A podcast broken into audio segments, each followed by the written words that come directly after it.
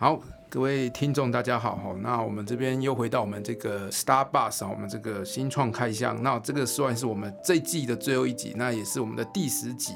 那这集要跟大家聊一个很特别的主题，哦，然后可能跟我听起来是没什么关系，可是其实我非常的有兴趣哈。那今天这个主题要谈的是女性创业，好，那我们一样有我跟谢如梅老师哈一起在线上跟大家一起来聊这个话题。那首先就是我很好奇，作为一个男性，就是为什么我们要特别谈论女性创业啊？因为我们是男性嘛，想说，哎，怎么没有人特别去谈论男性啊？为什么女性就要特别来讨论呢？是，大家好，对我我也很开心，今天可以跟呃大家聊这个话题，因为做这个题目有一阵子了，然后大家常常第一个问题问我就是这个。那其实我自己后来想了想了一下，我觉得呃创业它本身题目很大。所以它里面本来就会分很多类群，比如说我们也会讲学生创业啊、社会创业啊，那女性创业好像也是其中一种类别类型。那其实它会被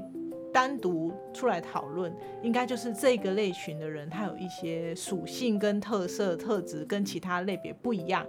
所以呢，他就被抽出来。所以不只是女性啊，我讲说，譬如说我们之前谈创业教育，就在谈学生嘛。那学生有一个样态，那女性也是一样啊。所以女性的这个议题，它其实虽然我们会从生理性别来区分，但是事实上，在过去社会文化的发展历史之下，其实性别一直都是个主题。那女性因为长期都是处受到一些，比如说家庭文化的影响因素，他们在做经济活动的时候。通常都会比较少或者比较弱势，这是早期啦哈，所以在这个趋势之下，女性就会被关注，因为他们可能在各个国家都会有不同的情况，那大家会觉得说好像需要去关注这个类群，所以我倒不会觉得说，哎，为什么只关注女性而不关注男性，而是说，当然男性有男性的特质，但是女性因为她的这个创业在。做经济活动的时候，其实都比较困难，所以在早期就会开始比较早关注这个议题。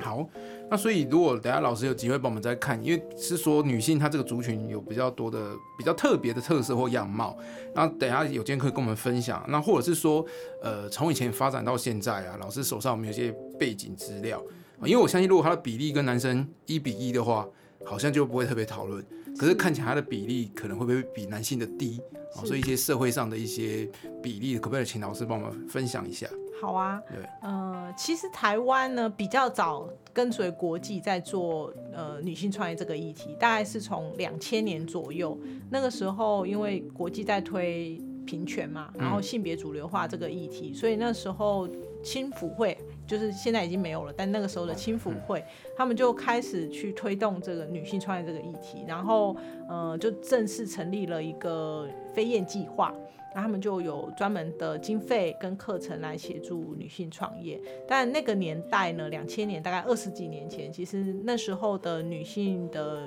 比如说教育啊，然后就业啊，各方面其实都是比较还是相对比较。弱势一点啦，所以其实那时候大家会去参加这样子的课程跟培训呢，通常都是觉得说，哎，女性可能是这方面知识跟能力上有一些不足，所以可以专门补助他们去做这件事。那但是当然，他们也会觉得说，嗯，这是一个时代的改变。如果越鼓励这件事，其实，呃，我听过另外一个观点，他们会说，因为女性其实跟男性如果差不多比率的话，就是我们出生率差不多的话。那这是呃，事实上真正在贡献在劳动力上是偏低的，所以这是一个很大的劳动力的族群，也就是他们投入经济活动的时候，也是一个很很强而有力的力量。这是不同看法了哈。但是从文化社会的角度来说，就是因为女性通常都是被赋予。照顾家庭、生孩子，然后应该相夫教子这件事，所以就会觉得说你不要出去抛头露面这样，然后可能学历也会比较受限。那但是随着这二十年来，其实嗯，台湾因为后来青辅会整并之后就组织改造，其实到二零一三年，呃，这个计划就移到了经济部中小企业处。那经济部他他就站在另外一个角度，他们觉得说，哎，女性好像这个我们各方面能力都提升了，那是不是还要走弱势，或者是这么陪，就是只是觉得女性好像需要协助，可能女性还有其他很不错的面向，也可以支持鼓励啊，譬如科技的能力，或者是呃其实这几年比较女性表现比较好是在社会议题的创业啦，对，所以其实也一直支持到现在，都有蛮多，就是不只是只有课程的计划，他们也有加速器，也有国际女性创业的呃培力跟 AIT 合作的，所以其实都还蛮。蛮多元的，那所以这是一个历史的演变。可是其实当然，随着女性的能力越来越好，大家就会越去想说，哎，到底是不是还需要女性呢？我自己是觉得还是需要的，但因为不止我是女性的关系哦，我呃，因为事实上还是有差异。因为呃，我常常去访谈女性创业的时候，我有一天意识到一件事，就是我会问她一个问题，我问她说。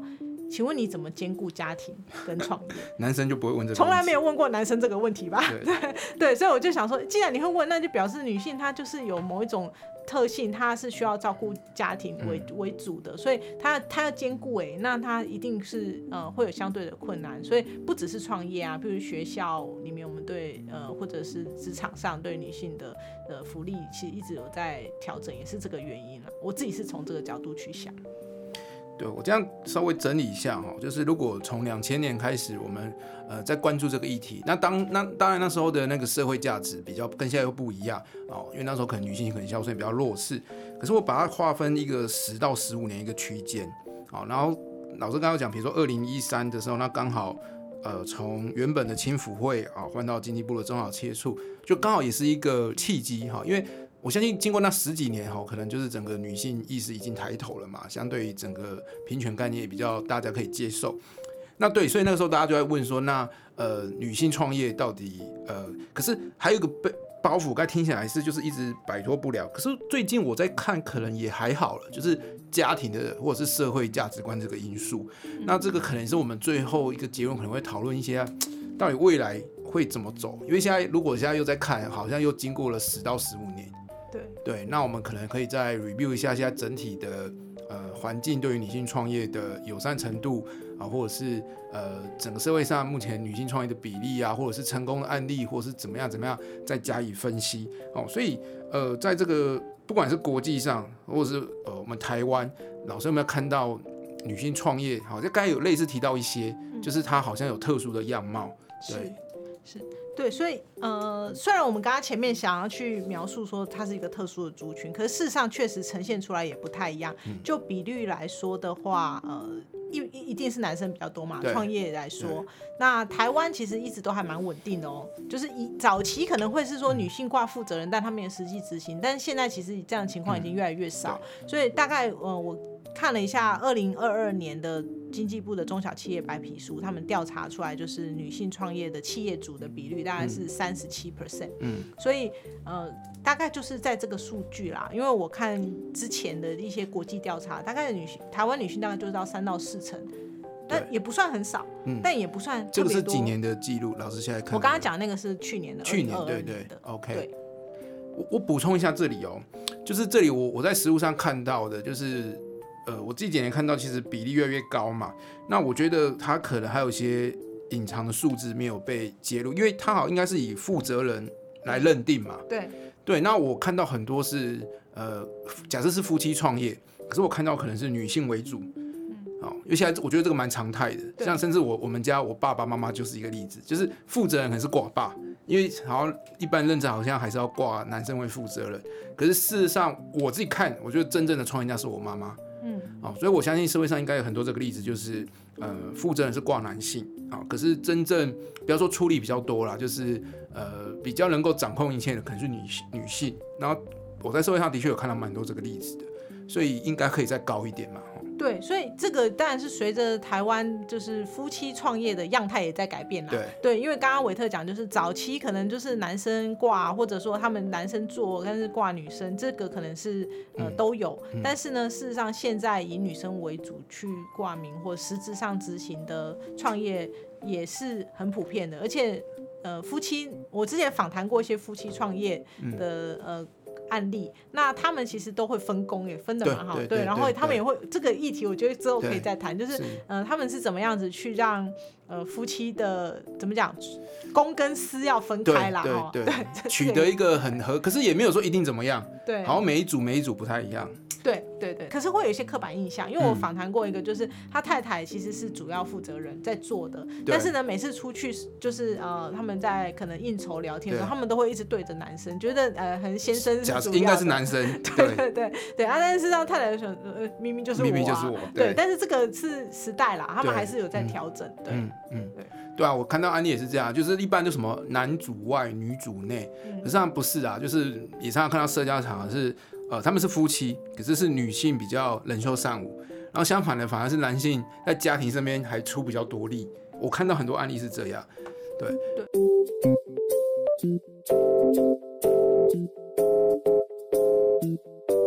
那我最近自己实物上看到的一个样貌是这样哈，嗯但老师刚才有说，好像女性在社会议题或社会创业可能比较高。那我觉得这个有有，呃我自己看到也是这样。那我另外看到一个是这样，就是其实我们这里聊创业有谈到一个二分法，好像就是什么比较偏生意型的创业，或者比较新创类型的。那我最近看到两个词很棒，哦，也是刚好分两个，然后两个都复合词，好，一个就是我们的算是我们的名称的就 start up 嘛，那呃就叫我们叫新创。那另外一个它的复合复合词叫做 chef hiring，就是个人创业，然后就也不叫个人创业，就是他比较是能负担自己或三五个人这样小公司的这样一个生意创业的类型。那如果以这个来看，我自己来看哈，就是如果是比较 s h e f hiring 的那一种类型，我觉得应该是一比一比例应该一样是没有问题，甚至现在很多女性，像我最近遇到的案例，比如说直播啊，现在直播很行嘛。那直播电商就很多女性就哎换个衣服啊，啊打扮漂亮就可以创业了，或者是什么美容方面的一些行业。那反而是呃我们讲 start up 就是新创。那我觉得这个，因为我们到时候刚刚做分类的时候没有特别去分类，对可是我自己观察的哈，比如说我们去看呃一些呃假设我拿到创投的，我们叫新创的成功，那或者是创业比赛有成功的，其实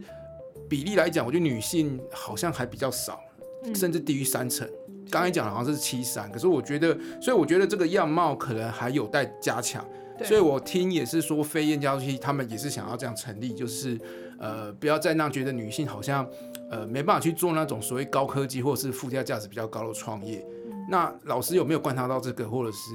呃，觉得它背后的因素可能会是什么？嗯，对我之前有协助他们做过一个新创大调查，然后里面就针对女性的企业企业主，然后就创业家去嗯了解他们的样态。嗯，那呃，确实男性的话呢，通常都会比较呃有。远大的野心跟目标，想要走到新创那个阶段，所以他们可能做的议题，比如说就是都是新兴科技趋势啊，什么嗯人工智慧啊、元宇宙，现在流行什么都很流行这样。那女性反而她会比较跟自己的生活生活有关，对，嗯譬如说消费性的产品，或者是呃零售业，这个都是大宗比率。那甚至女性，因为她可能会更关注她的下一代，比如说小孩育儿教育，哦，或者是我们讲社会环境议题，嗯都是女性比较关注的。那所以相对来说，呃，其实做的，呃，而且女性其实确实会比较保守一点啦，嗯所以大概做的东西就是呃，譬如说他们的。人数规模大概就可能是微型企业，可能不会太多。嗯然后呢，呃，但是都稳扎稳打，都可以很快盈利。嗯然后甚至是它可以呃更更更连续创业的话，它可以呃复制这个模式是很快的。嗯对，那还有一个观察是，他们对现在的那个东南亚跟印度市场，就是里面有包括一些母婴产品啊，嗯或者一些这个。呃，电商的议题其实都做得很好，嗯那所以并不会说这样子类型就一定是不赚钱或者不好啦，只是说在女性创业的做法上，我觉得这个是很合理的一个现象，因为通常要兼顾呃家庭跟经济，然后他同时他又要能够回应自己创业的目的，他想要比如说什么社会使命什么，所以大致上都会做到这一类的产业。这产业里面做的会比较好，那呃，这是这是我观察到一个现象。但我要回应维特刚刚说，哎、那那是不是他们就不够创新，没有办法走新创？我反而之前有想过另外一个想法，嗯就是说，因为任何一个新创的领域，它其实都需要不同领域的人才啦。对。那女性她可能不在技术层面强，但她可能在 domain knowledge 强，也就是说，她可能会需要进军什么产业的时候，有一些女性她是那个产业很熟的人，所以她她可以去做配合，但她不一定要做那个技术研发者，所以我我觉得在未来的世界里，呃，它基本上就会是一个要合作的概念，也不会说哦，只是说男性就适合做新创，女性就不适合这样。我这边也呼应一下老师哦，就是所以我一开始会说。这个在未来会不会变成假议题也是这样，就是说，假设我们用新创这个领域来讲，老师刚才说可能未来是需要合作，对我看到也是这样，就是如果我们就新创来说，它很难说是靠一个个人的魅力，或者是那一开始通常是男性，那个男性创业家很厉害，呃，成功的这样一个新创，我觉得如果要走到新创很成功的那一步，它通常是一个 team，它不会是一个个人，那那个 team 它就会有很多元的互补的价值在里面啊，因为每个人一定有他。强的地方跟弱的地方，那要整个公司很好，要互补，所以它里面可能有，比如说你是业务的总经理哦，创业家，那你一定要找技术的，那或者是你可能里面要有公关的人才，要有心思比较细腻的人才，或者是媒体行销什么等等，所以它里面一定或多或少可能会有些女性，甚至我不觉得一定要什么男女性怎么样，就是这个价值、性别、能力都必须要互补，嗯，哦，所以或许呃。未来那个调查，因为我们现在还是看创办的，其实我觉得在新创的领域来讲，有的时候，呃，那三个人、五个人，他就还开始一个 team 嘛，哦，蛮重要。或许里面就有蛮多女性，只是我们没有去把它挖掘出来。对，对，确实，这是现在的衡量方法是用那个创办人，也只能这样比较有一个直接可以查到的数据啦。对，是没错。所以就回到呃，现在就是。但老师讲那几个，我我自己觉得也非常好玩的，就是女女性创业家都是在这个比较生活类的上面去创业。那如果，所以如果我们今天未来啊，如果要开始做比较，嗯，假设接下来要再继续做女性创业这块，呃，是说要继续呃 focus 在这一类上面好好的加强，还是说，诶，那新创的比例怎么那么低？然后要开始尝试着。呃，真的带他们去往那种比较高科技，或者是比较呃附加价值更高，可是冒险更高的那一种产业去引领这些女性往那边呢？嗯，对，两个方向。我自我自己觉得其实是多元的，就都可以。都可以。但是确实是政府有一段时间在鼓励，或者是一直鼓励女性科学家去或者女性科学家创业啊，因为这个部分呃他们在那个领域是孤单的。就是他的身边都是男生，对，然后呃，他要兼顾可能家庭跟这件事情是很困难的，所以之前我确实也跟一些单位，就是智库单位聊过，他们就是说，哎，有没有可能协助这类的女性科研人员啊，比较技术型的去创业？那呃，他们还在做啦，吼。我跟我觉得一直是有在鼓励这个面向，那但另外一个那个刚刚讲那个社会啊，或者是女性相关生活产业的议题，我觉得是很合理的，就是它其实是做的非常好，因为这个本来就是大家的兴趣跟强项嘛，那倒也没有，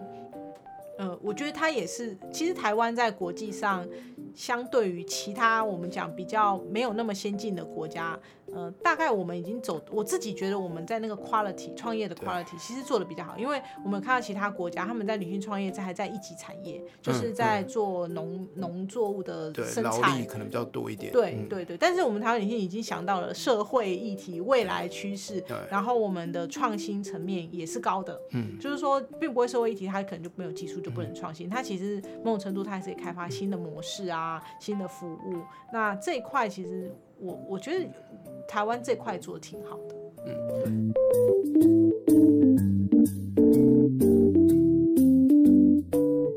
另外有一个问题，当然我不晓得有没有特别这样去看哈，就是呃，假设硬要去分男性创跟女性创业嘛，那有没有说呃谁的成功的比例就比较高，或者是说这两种性别上在创业上他们的个性呃有哪些是加分或者是扣分的吗？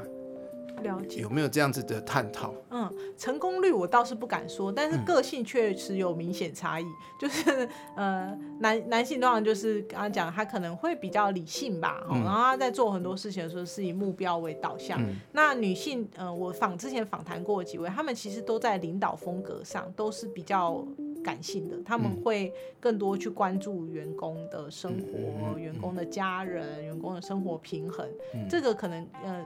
个人是有差异，但是整体性别来说，女性确实会在领导方式、管理方式会比较不一样。比较愿意去关怀人性那一块。对对，他会因为他会关心说，哎、你家里怎么样啊，小孩嗯怎么样？可是，一般企业可能如果男性为主的，比较不会去管这一块。对，对所以确实在呃，但也有很严厉，但是他同时可以很很感性的，嗯，对的，也是都有。所以在这方面，嗯，不一定成功率哪个高啦，但是风格确实是有差。那在心思缜密或者是比较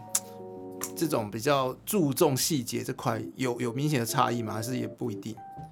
嗯，我目前没有看到很、嗯很明确的数据。虽然说我们讲女性会比较注重细节，可能是啦，对。对，可是，因为我自己在辅导的过程哦，嗯当然我我也很想去尝试去看有没有强大的那种差异性。那我也必须说，其实很多像老师讲，就还是个体的差异有关啦。然后如果整体要来讲，我我自己感觉到就是女性她 比较愿意去接受别人的意见，哎，相对于哦男性。是就是比如说，同样我们在辅导的过程，那女性通甚至她可以马上回应，然后甚至呃就就很虚心接受了。嗯那男性他通常可能第一时间可能会有些人他可能就会说会比较防呃防御性的，我比较反抗性的对应，就是说哎、诶我是这样想的，你没有理解到我怎么样。哦，可是女性她大部分都是愿意接受跟改进的，这是我我看到的差异。对这这个有可能，因为这个跟社会文化发展有关系嘛。对就我们可能从小都跟男生说，你不你不可以太太软软弱弱啊，对啊，或者说你要表现出你的面子啊、自信啊。那女生的话，通常比较柔软一点，她就觉得呃都 OK 啊，她可以听。这个也是会有差异的，嗯对。但另外一个是，呃，其实我们中间一直有谈到家庭的这个因素。嗯，那的确，所以为什么女性像我接触到很多的案例也是这样，就是她必须兼顾家庭，然后假设她有创业的梦想，所以她常常会把这两个合而为一。对，就是刚好哦，因为有了小孩或者怎么样哦，甚至有一个是她婚后哦，她想要维持她的身材，然后因此她就产生了很多的商机。对然，后去找很多的东西来协助这种婚后的女性，呃，可以恢复身材，所以她都会兼顾。嗯，对。那那我现在想要了解是说，呃，或者是能不能未来就是这个家，因为我看现在少子化，甚至大家都不生小孩，所以可能未来的趋势会不会不应该就是那么的女性就一定得兼顾家庭？嗯。对，这个可能当然一个从社会或者制度的角度来说，多一点支持的协助一定是好的。所以我嗯看到很多女性创业，她们的社会支持系统是好的，比如她的家人愿意帮她啊。对，我觉得台湾在啊呃，我不知道跟全球比怎么样啊，我觉得看到很多案例就是，反而是爸爸在旁边带着小孩，支撑着老婆创业。我也有看到这种案例，是不是台湾现在开始这种价值也慢慢改了，男性也不觉得好像就应该丢着给女生管这样。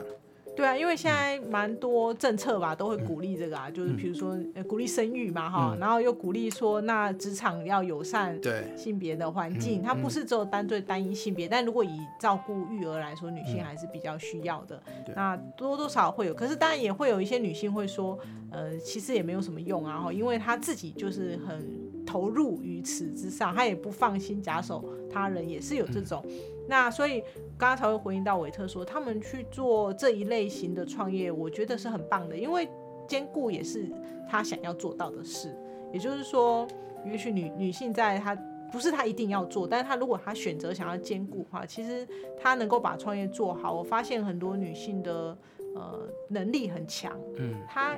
但可能就比较斜杠啊，啊，可能就会用一些其他的方式去做这件事。呃，这个是一个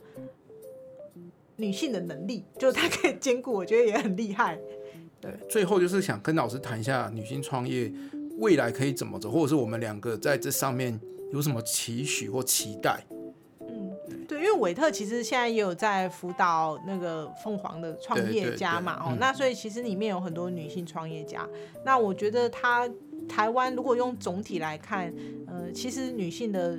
创业知识跟能力已经越来越好了。我相信韦特应该不会感觉到明显说有落差，只是他们愿意接受意见，可是能力上、执行上其实都是不错的。嗯那所以随着整个创业的培训跟呃生态系的完整化，其实女性这块一直也是都有在做的嘛。所以我刚刚讲说到经济部之后，其实后来也不止课程，也做加速器，也做精英奖，也做国际化。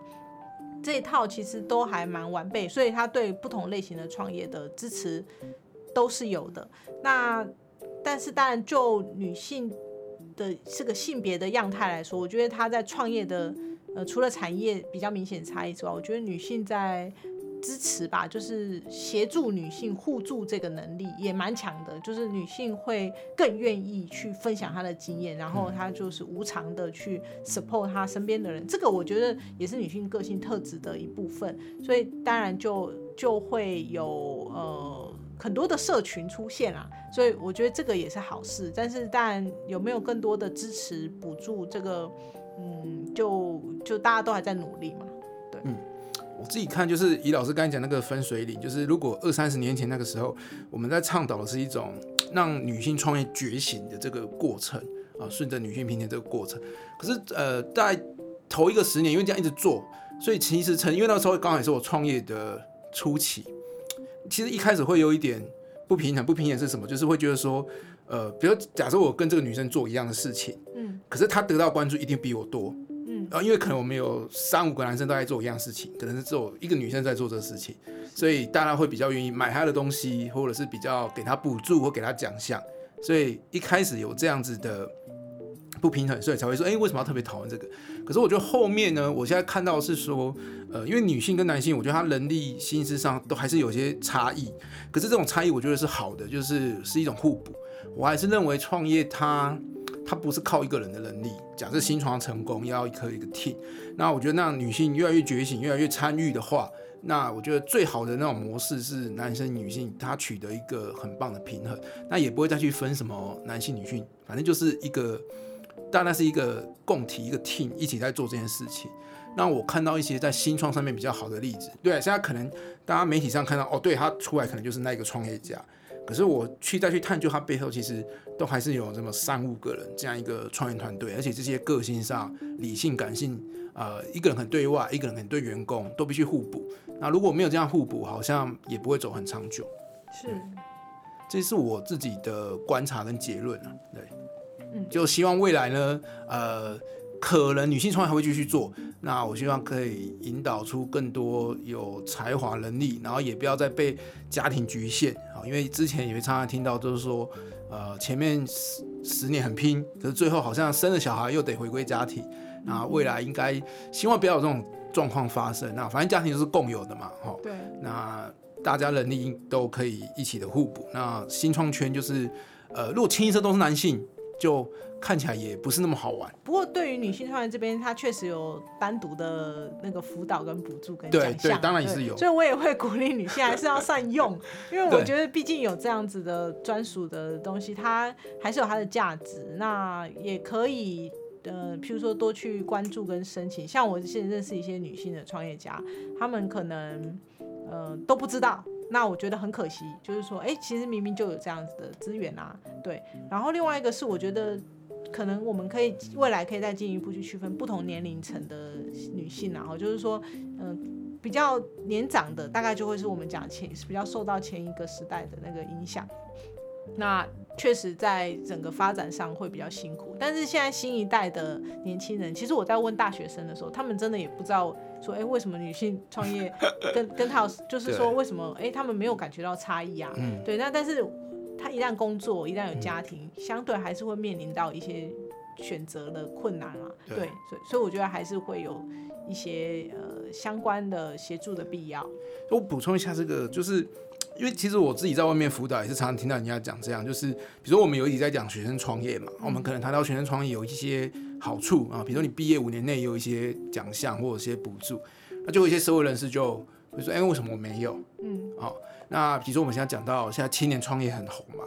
那大家就会一直很 care 青年创业的年龄的门槛，那现在一般比较常听到的可能十八到二呃十八二十到四十五。对，那当然有人就是说，哈，四十五也叫青年还是怎么样？就是对于年龄有没有被纳入，或者是纳入的人就觉得 OK，那没被纳入的就觉得为什么我不能？那一样回到这边就是男性、女性啊，或者是现在中高年龄也有在反弹嘛，所以现在其实呃，我记我知道也有中高年龄的二度创业或者是中年创业的补助都会有。那其实我觉得也不用去管，不用去硬要去说，哎，什么族群怎么样，什么族群怎么样。对对，因为每个族群都有它每个族群的呃那个时代的一些因素、环境的因素。那有什么我们就拿什么，那没有什么，其实最后还是靠实力在讲话，靠能力。那有没有拿到不代表你就一定成功啊？是，对，所以我没错，的确就是外面也常常有人这样讲，就是说，哎，为什么有这个没有？然后所以我刚刚只是呼应说，呃，我中间因为我觉得身处在那个当下，所以才会觉得说，啊，那时候的同样我们男生都在创业，那为什么呃比较多的关注都是给到女性，或者是只有女性才可以特别拿到什么东西？嗯，不过那都是在那个当下啦。对，因为反过来女婿也会说，哎，为什么什么事情你们不用之之类所以这个是讲不讲不对，就是完的嘛，嗯，对，就是放开那，就是跳出那个时间轴，或是整个拉来看，其实没应该没有这种差异啦，只是在那个当下会觉得，嗯，对，不过当我们越来越觉得这个界限模糊，表示台湾的的性别对平权是好的，对，是因为嗯。其他国家我们在台湾在女性团在去国际上的时候，就发现说，哎，他们真的落差很大，有的甚至连教育、连那个科技的使用，他可能都没有办法的时候，呃，那个呃，是是是还是有待强化很多的，对啊。哦，顺便回到这个，就是未来，就是像我现在看到创投圈嘛，嗯，其实搞不好八九成是男性，是，就是所谓创投的人，我看到是这样，对，也希望可以女性更多一点，因为不应该这么多男性在看创投这件事情。对。对啊，就是刚刚讲的多元性嘛，对多元性对啊，我觉得希望啦，这是期待，就是说我们今天谈这个议题，但是从女性出发，但我们期待是更多多元跟呃合作吧。对对对。是。嗯，好，那我们今天这个节目也到这边就结束了哈。那期待之后还有机会可以跟老师，或者是跟听众或大家一起激发一些讨论的乐趣啊，因为自己想有时候总是不那么好玩，然后对谈可以激发出一些对于创业的火花、对新创的看法。好，那也希望之后可以得到更大更多的意见的回馈。好，老师有补充吗？对啊，谢谢大家，我们也是呃期待新一季对再有更多有趣的题目跟大家讨论。好，谢谢大家，谢谢。